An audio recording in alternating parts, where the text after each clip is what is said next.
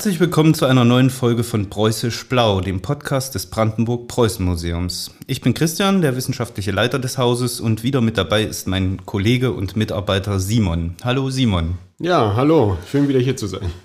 Das Thema unserer heutigen Folge, das beschäftigt uns ja schon eine ganze Weile, äh, jetzt fast seit zwei Jahren. Denn das Thema der Folge ist auch das Thema unserer aktuell laufenden Sonderausstellung. Kein Kinderspiel, Spielzeug als Spiegel der Industrialisierung.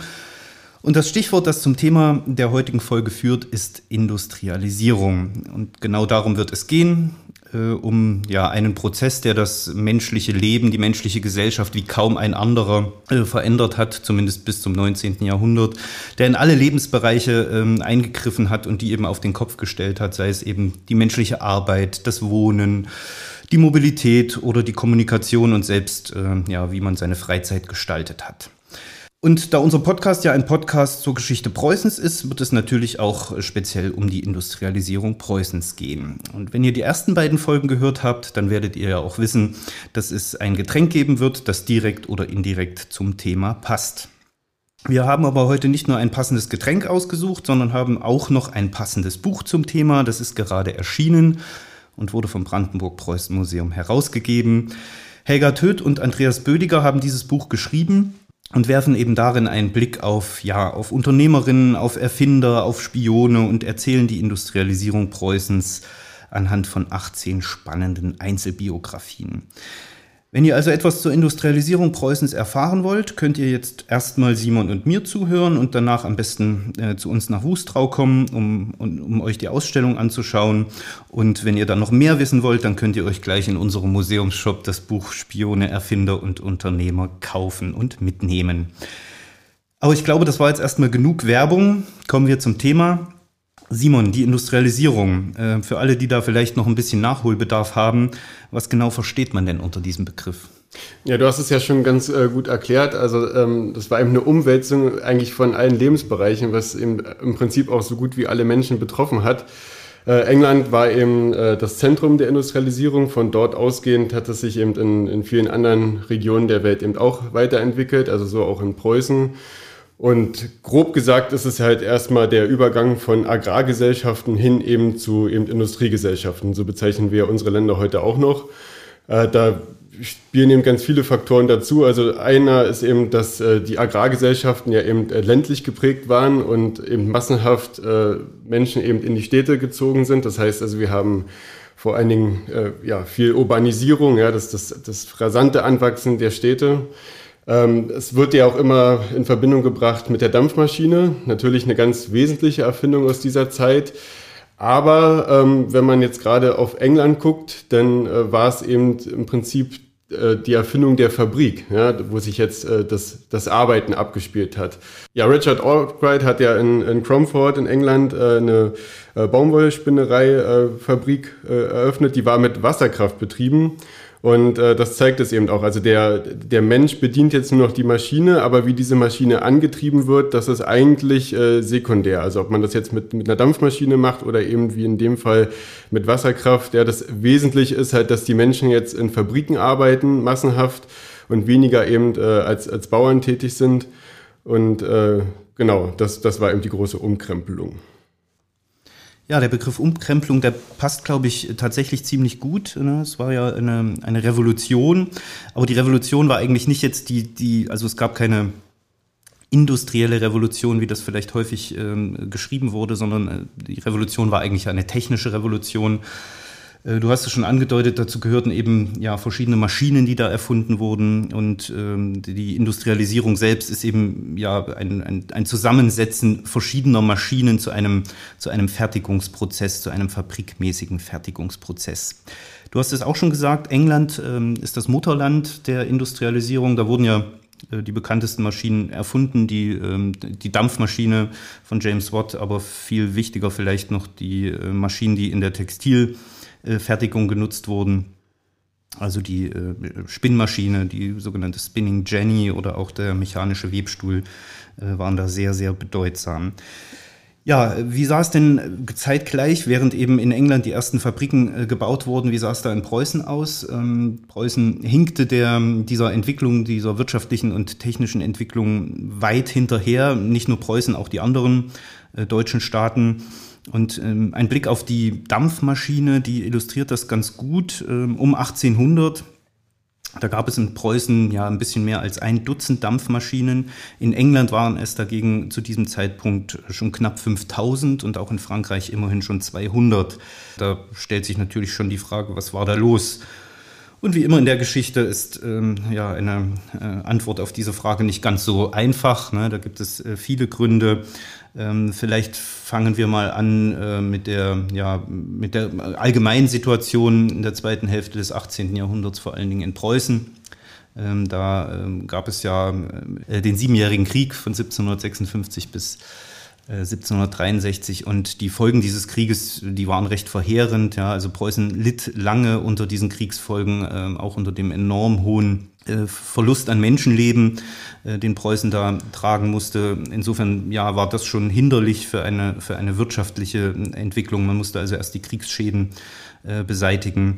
Dann war ja Preußen nur ein deutscher Staat. Ne? Ähm, da gab es ja noch viele, viele andere, also diese berühmte ja, deutsche Kleinstaaterei.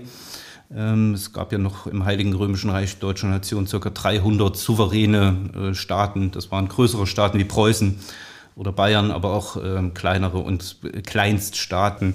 Und diese Kleinstaaterei, äh, die verhinderte eben äh, auch, dass es einen gemeinsamen Binnenmarkt gab. Ne? Den hatte ja England, ne? das war ja ein, ein Land, ein Markt. Äh, in den deutschen Staaten gab es eben so etwas nicht. Zusätzlich dazu herrschte in äh, den deutschen Staaten noch ein sehr rigides, äh, fast schon mittelalterlich anmutendes Ständewesen. Ein Beispiel dafür ist die handwerkliche Zunftordnung, ähm, die also die, ja, die, die Handwerke, ähm, die Handwerker, die verschiedenen Gewerke organisierten sich in Zünften und die achteten äh, streng und peinlichst darauf, ähm, ihre Pfründe sozusagen zu wahren. Also es war überhaupt nichts äh, mit äh, Gewerbefreiheit. Das war auch in England schon anders seit der Glorious Revolution von 1688, 89 äh, gab es ähm, ja eine weitgehende Gewerbefreiheit. Da musste ja auch die englische Monarchie äh, viele ja ihre Rechte äh, abtreten oder ihre Macht teilen mit einem mit einem starken Parlament und in diesem Parlament saß nun auch ein wirtschaftsfreundliches Bürgertum und das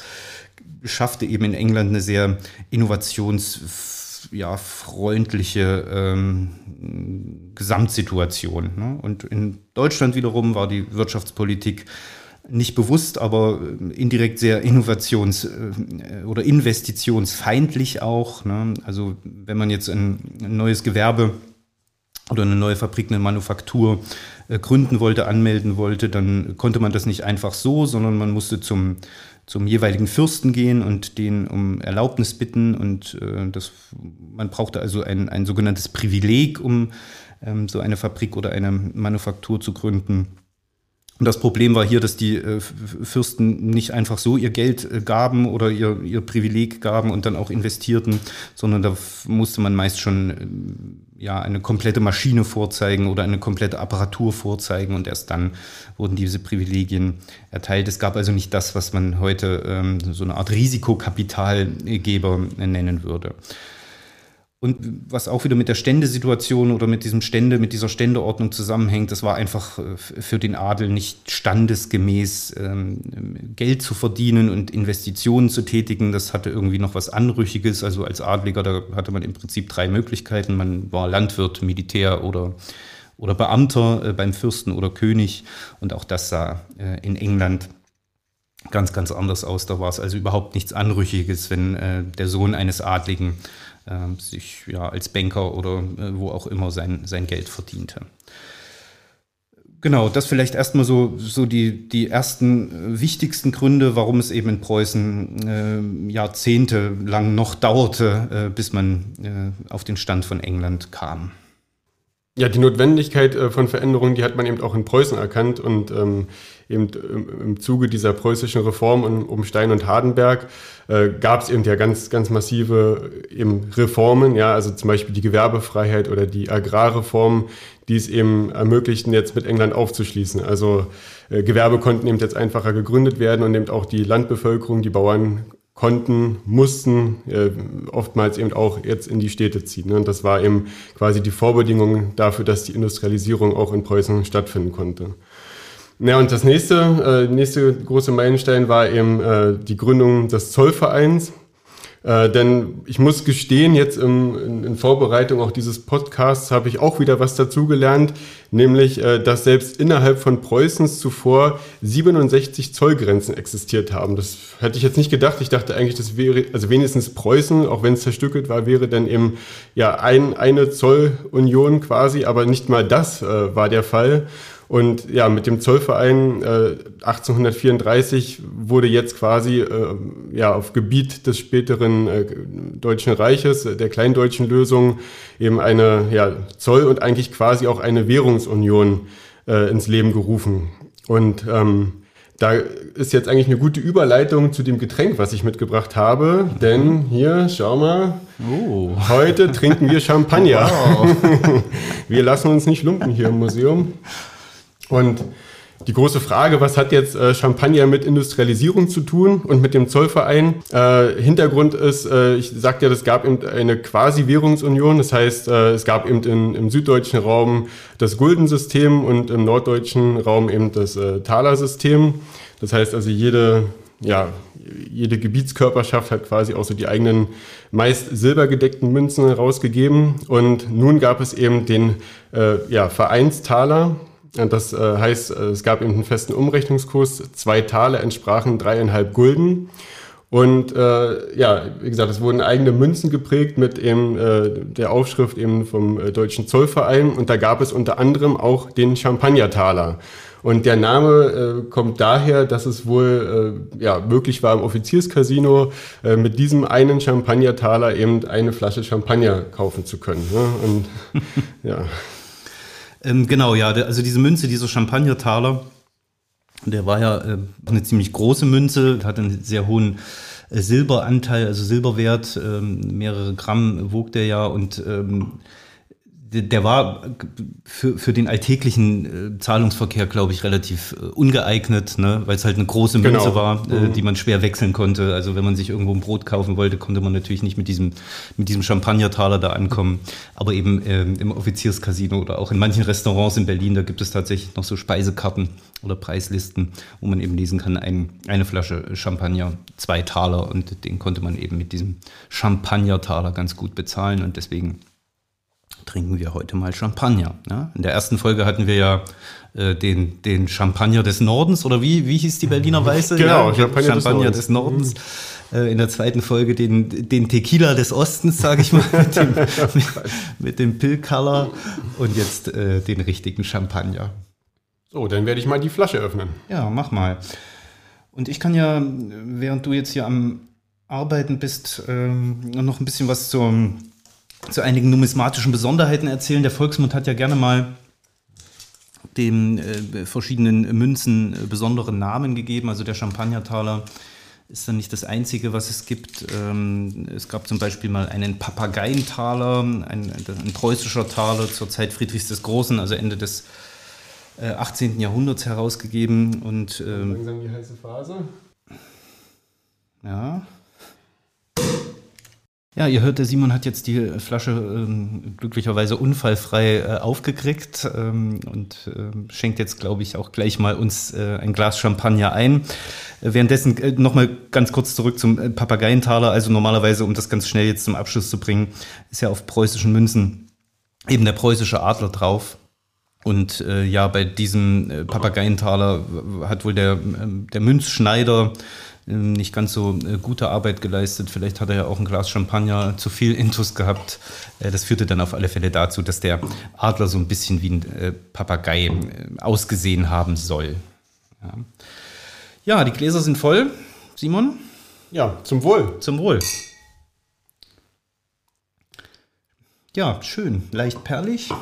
Das mundet. Das mundet, ähm, aber ich muss mal sagen, der Champagner des Nordens steht dem französischen Champagner nicht, nicht so viel nah. Ne? ja, aber es gibt ja auch noch einen anderen, also nicht nur den Papageientaler. Ähm, da gibt es ja auch noch ein Beispiel äh, aus äh, Hannover und Mecklenburg-Schwerin. Genau, der Angsttaler. Und äh, das kommt daher, dass die äh, Herrscher sich ja immer von Gottes Gnaden bezeichnet haben, so also auch äh, unter ihrem Konterfei auf den Münzen. Und es gibt eben da zwei Beispiele aus ähm, Mecklenburg-Schwerin und in dem Königreich Hannover. Und äh, dort haben eben die jeweiligen Herrscher äh, darauf verzichtet, auf dieses V.G.G. also von Gottes Gnaden. Und der Hintergrund ist, dass eben im Zuge der äh, 1848er Revolution eben ja die Herrscher äh, ja gewisse Sorge hatte, hatten, eben äh, abgesetzt zu werden vom Volkeszorn und äh, deswegen auf diese Klausel verzichtet haben. Genau, also wir sind jetzt äh, einen Schritt weiter äh, auf dem Weg zu Preußens äh, später Industrialisierung. Äh, wichtige Hindernisse und Hemmnisse sind aus dem Weg geräumt. Es gab die Gewerbefreiheit durch die preußischen Reformen. Es gab jetzt ähm, die ersten ja, Schritte hin zu einem gemeinsamen Binnenmarkt mit eben der Zollunion. Ähm, das hast du ja vorhin auch gesagt, mit diesen vielen, vielen Zollgrenzen, die es sogar innerhalb Preußens gegeben, gegeben hat. Ähm, ich habe auch mal kurz nachgeguckt. So, so Zahlen helfen ja immer, das mal so zu veranschaulichen.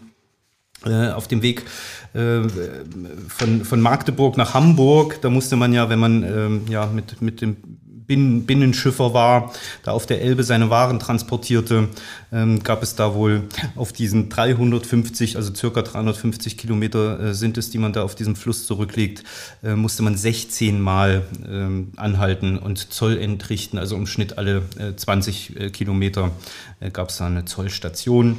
Und es gab ja nicht nur diese verschiedenen Zollgrenzen, sondern jede oder fast jedes Land hatte dann auch noch ähm, ein bisschen eine andere Währung, auch das hast du schon gesagt, äh, mit dem Taler und dem Gulden, aber ähm, auch andere Gewichte. genau, Gewichte und Maßeinheit, ne? das ist eben auch noch was ganz Wichtiges, was eben dann im Zuge des Zollvereins auch äh, vereinheitlicht wurde, denn ein Pfund war eben auch nicht ein Pfund, da gab es die, die, unterschiedlichsten Pfünde, äh, die in Gramm umgerechnet eben äh, ja teilweise leichte Abweichungen, teilweise auch wesentliche Abweichungen hatten und wie gesagt, das wurde alles eben ja, unter ein Dach gebracht. Genau, und ähm, ja, es war halt, das Kilo war nicht immer ein Kilo sozusagen, kurioserweise. Und die, die Elle, also da gab es noch keinen Meter, da hat man sich dann auch später erst drauf geeinigt. Die Elle war auch nicht äh, unbedingt immer gleich lang. Ja, und während wir jetzt hier so genüsslich Champagner trinken, äh, möchte ich auch nochmal auf ein ja, unschöneres Kapitel aus äh, dieser Epoche hinweisen, nämlich die soziale Frage, die eben aufkam. Ich hatte das ja eingangs auch schon erwähnt, auch mit der Urbanisierung, ne, dass die Leute jetzt eben massenhaft in die Städte zogen und eben jetzt durch die äh, preußischen Reformen auch die Freiheit dazu besaßen. Ja, schön und gut, aber äh, die neue Lebenswirklichkeit war eben auch ziemlich düster also und auch, auch sehr beengt. Ne? Die Leute haben ja teilweise ein sehr sehr kleinen Wohnungen als große Familie gewohnt. Äh, wir hatten ja auch schon in einer anderen Podcast-Folge darauf hingewiesen, äh, dass es eben dieses Trockenwohnen gab, ne, dass die äh, Leute in, in gerade fertiggestellte Wohnungen kamen um, und diese gleich bewohnt. Die waren halt noch feucht, ne, die Leute wurden deswegen auch krank. Und in genau diesem Kontext passt eben auch, äh, ja, wie gesagt, auf der einen Seite das genüssliche Champagner trinken und eben ja der aufkommenden Trunksucht äh, der Arbeiter, ne, das äh, auch, auch Destillate, also auch äh, hochprozentiger Alkohol konnte jetzt natürlich im Zuge neuer technischer Verfahren ähm, ja, billiger und mehr produziert werden. Infolgedessen fielen auch dort die Preise und äh, die Arbeiter, die jetzt eben ja, Tag ein, Tag aus in den Fabriken standen, ja, konnten jetzt eben auch zu billigerem Alkohol greifen und das äh, war eben auch ja, man, man nannte das eben auch Brandweinpest, ja, also das breitete sich eben aus als Phänomen, auch um mit diesem Elend eben fertig zu werden. Und äh, später war es dann in Fabriken teilweise auch üblich, dass Bier ausgeschenkt wurde äh, vom Arbeitgeber. Und der Hintergrund war eigentlich der, dass man sagte, ja, wenn die Arbeiter nur Bier trinken, dann trinken sie wenigstens nichts Hochprozentiges, ja, weil man natürlich auch gesehen hat, dass es gewisse Arbeitsunfälle gab, ne, was man natürlich äh, auch verhindern wollte. Und ähm, ja, als kleiner Wink hier zu unserer Sonderausstellung, also kommt gerne nach Wustrau, schaut euch das an, denn die soziale Frage ist eben auch ein ganz wesentlicher äh, Aspekt dieser Ausstellung, äh, den wir hier näher beleuchten. Genau, das war ja, also die Industrialisierung, die hat ja nicht nur viele, viele Fortschritte gemacht, ähm, viele, vieles ja auf die, auf die lange Bahn, sage ich mal, zum Positiven verändert, sondern die hatte natürlich auch unglaublich viele Schattenseiten für Millionen von Menschen. Genau. Ähm, die frühen Jahre der Industrialisierung waren sowohl in England als auch dann später in Preußen und an anderen deutschen Staaten ja völlig ungezügelt, ähm, völlig ungehemmt von, von Gesetzen, ja überhaupt nicht äh, kontrolliert oder irgendwie eingeschränkt. Die Arbeitszeit ist da ja äh, ja, ein, ein, ein beredtes Beispiel. Ne, das, ähm, ja, anfangs äh, war es üblich, sieben Tage die Woche äh, zu arbeiten äh, mit täglichen Schichten von ja, bis zu 16 Stunden.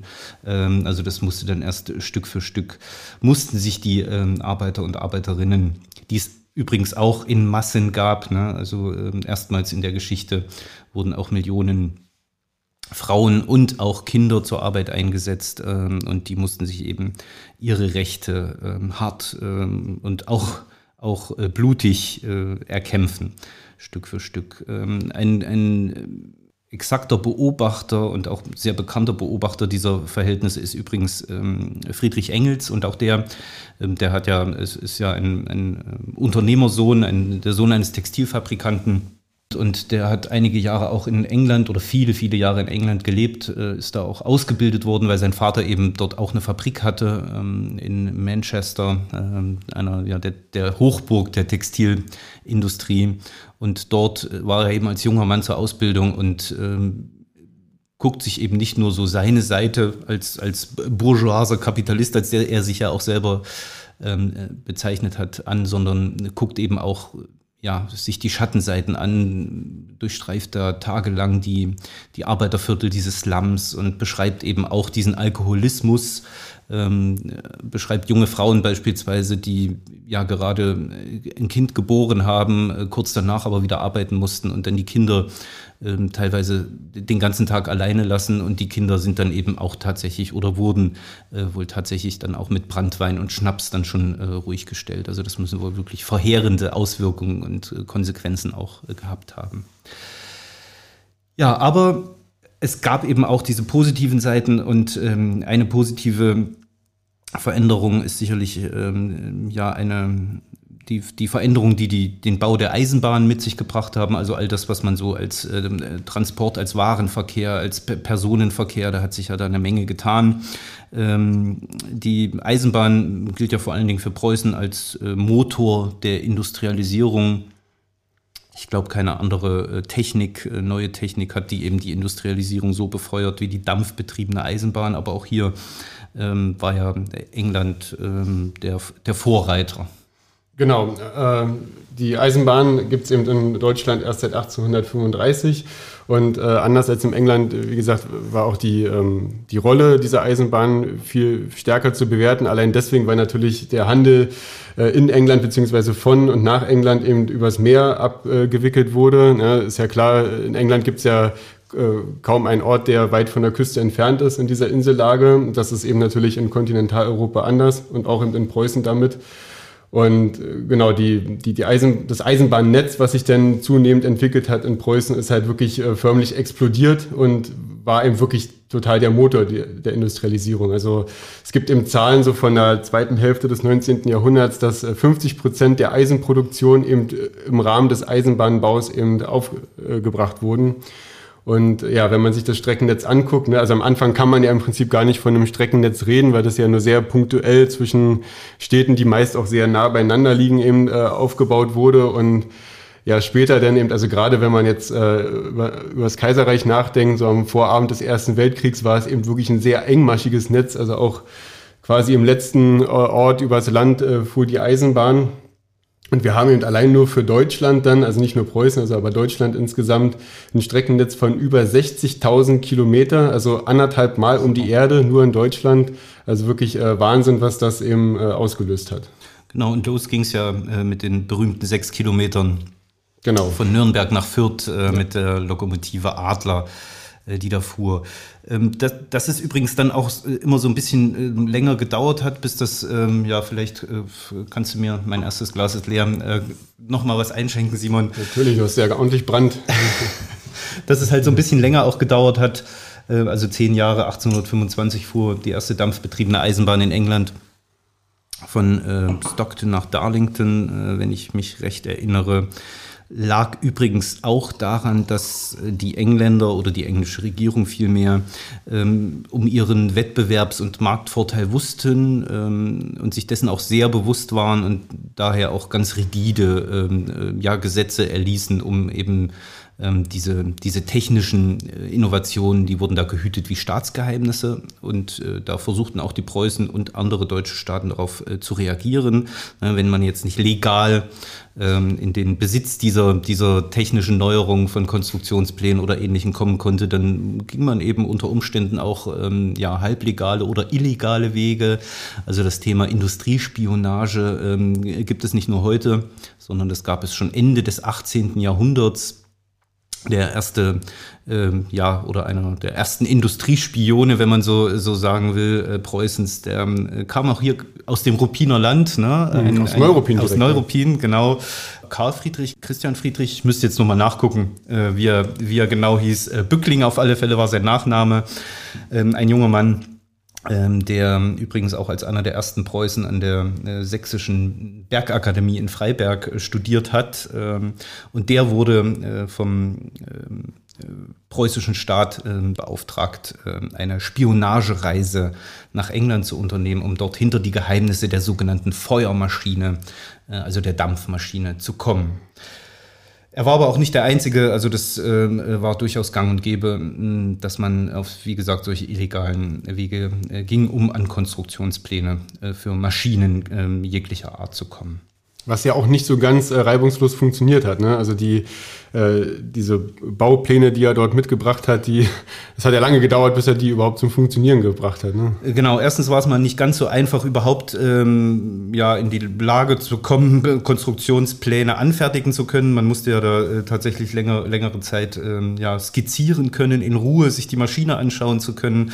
Ähm, also er war in der, in der Firma von, oder in der Fabrik von, von James Watt, äh, Bolton und Watt hieß die, äh, und hat da auch äh, Rundgänge bekommen. Es ist ihm dann auch gelungen, einen einen Angestellten oder einen Arbeiter dieser Firma zu bestechen, so dass er dann auch Zugang äh, zu den Maschinen ähm, äh, erlangt hat. Er konnte Konstruktionspläne anfertigen, hat die dann auch wieder mit zurückgebracht, was ja in diesem Fall noch recht einfach ist, aber es gab auch andere, ähm, Peter Christian Beuth beispielsweise, ähm, der auch ein Preuße, der auch mal so eine Spionagereise unternommen hat, der hat äh, ganze Maschinen mitgebracht. Ja, das war ja dann wahrscheinlich wesentlich aufwendiger. Ähm, das in so einer Nacht- und Nebel-Schmuggelaktion. Also man musste die Maschinen ja auseinanderbauen, man musste äh, Fabrikwärter bestechen, man musste Zollbeamte bestechen, man musste einen Schmuggler finden, der das dann per Schiff ähm, auf den Kontinent gebracht hat. Ähm, also das war nicht ganz so einfach, aber es ist gelungen. Bei Bückling, wie gesagt, waren es Konstruktionszeichnungen, nach denen er dann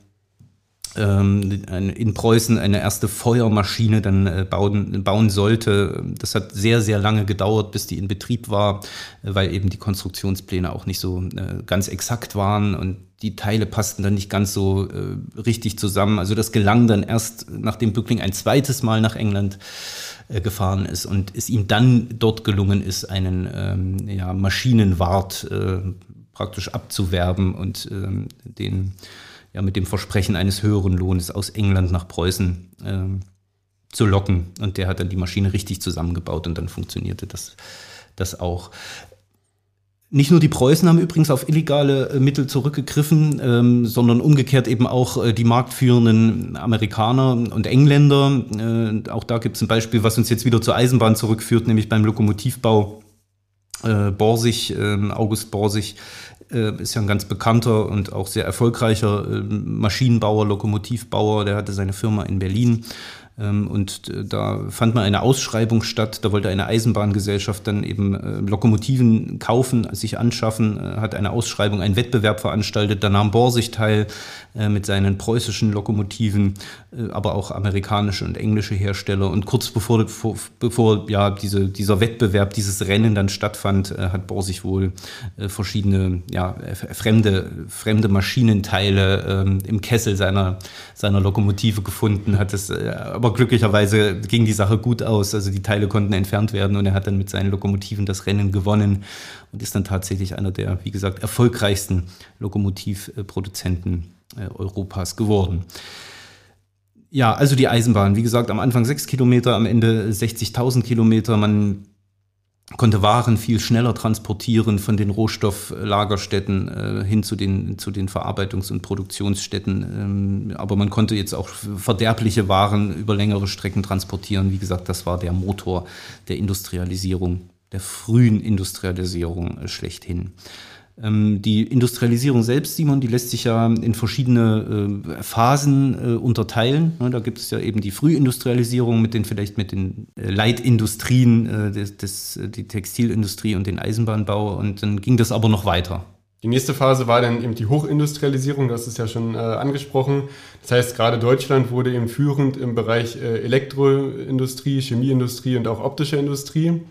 Und in dem Zusammenhang, weil eben jetzt die Produkte, die in Deutschland hergestellt wurden, die ja eben oftmals eben auch Weiterentwicklungen äh, von, ja, von ursprünglichen Produkten eben aus England auch waren, gab es ja in England eben dieses äh, Gesetz 1887, äh, was ja eine Kennzeichnungspflicht für ausländische Waren beinhaltete. Daher kam eben auch das Made in Germany und eigentlich gedacht eben als äh, Schmähzeichen, ne, damit eben die Kundschaft äh, nicht darauf zurückgreift, aber es hat sich eben äh, ja, rumgesprochen, dass äh, Produkte made in Germany eben von, also oftmals zumindest von hoher Qualität waren. Und deswegen war es eben eigentlich eher eine Auszeichnung und hat äh, ja zumindest den Export deutscher Waren nach England äh, und anderswo nicht gerade geschmälert. Genau, das ist ja auch äh, ganz interessant, wenn man jetzt mal den Vergleich zieht ähm, zu, zum 20. Jahrhundert mit dem Aufstieg einiger asiatischer Länder zu führenden Wirtschaftsnationen. Und da, glaube ich, gibt es viele Parallelen. Ne? Also erst, äh, sage ich mal, kommt das hemmungslose Kopieren. Also auch die deutschen ähm, Firmen, Industriellen äh, haben englische Waren kopiert, äh, haben sie in einem zweiten Schritt verbessert und in einem dritten Schritt dann ja, äh, ja wirklich äh, neue Innovationen dem vielleicht sogar noch äh, hinzugefügt. Und wie du sagtest, wurde eben dann aus dem eigentlichen Warnhinweis Made in Germany dann dieses ja, weltweit, äh, weltweite Markenzeichen oder dieses, dieses Qualitätsmerkmal, äh, was es ja heute ähm, auch noch ist. Ja, Markenzeichen ist auch ein gutes Stichwort, ähm, denn etwas, was in der äh, Phase der Hochindustrialisierung eben auch passiert ist, ist eben das äh, Aufkommen von bestimmten äh, Markenprodukten und na, da gibt es ja auch noch einige, die wir heute eben kennen, also sowas wie Nivea, Labello, Persil, Miele.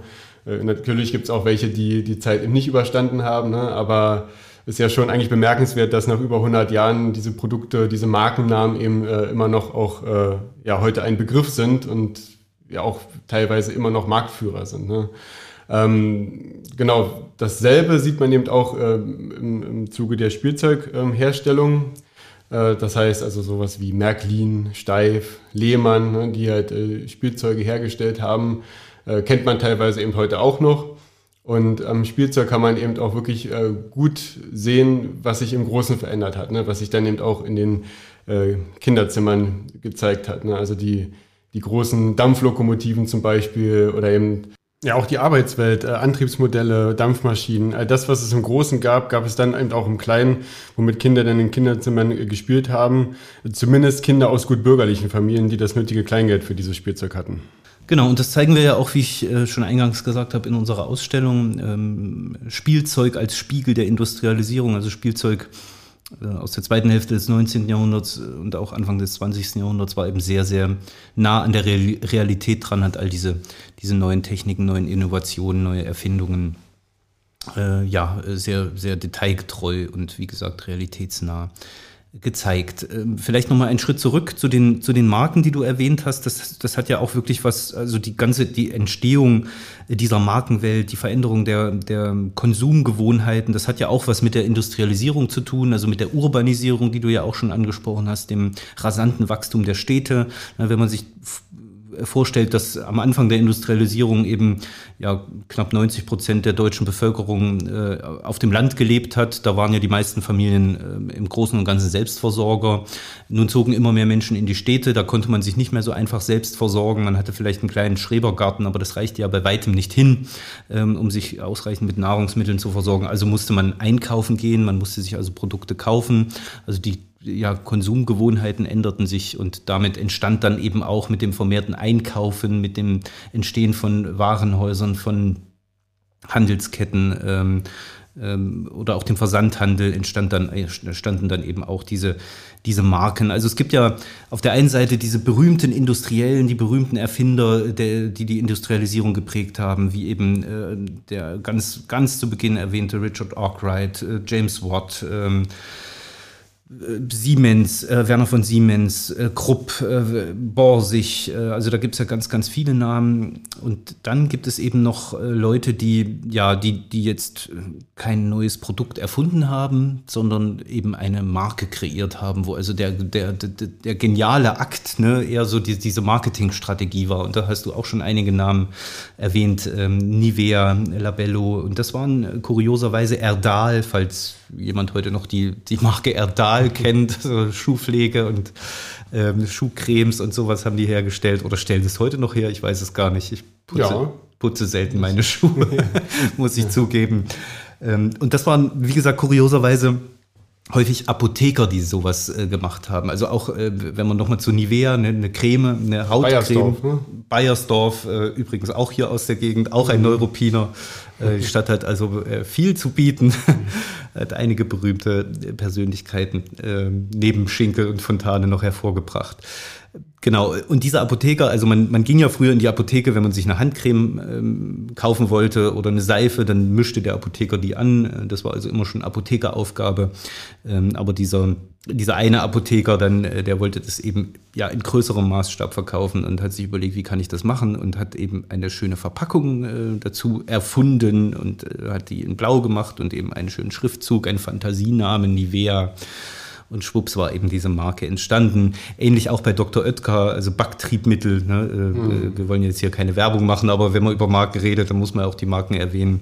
Äh, Backtriebmittel gab es ja auch vorher schon. Hier war die geniale Idee, das ja in, in kleinen Packungen abzufüllen und, und handlich zu verkaufen. Also immer abgestimmt auf die Menge Mehl, die dann äh, zum Backen von Brot oder Kuchen äh, genutzt wurde. Beim Waschmittel, Persil, auch ähm, ähnlich. Ähm, also es waren, wie gesagt, häufig Kaufleute, Apotheker, äh, die so wirklich äh, kluge Marketingstrategien und Mittel ersonnen haben, um äh, lange bestehende Produkte an den Markt zu bringen.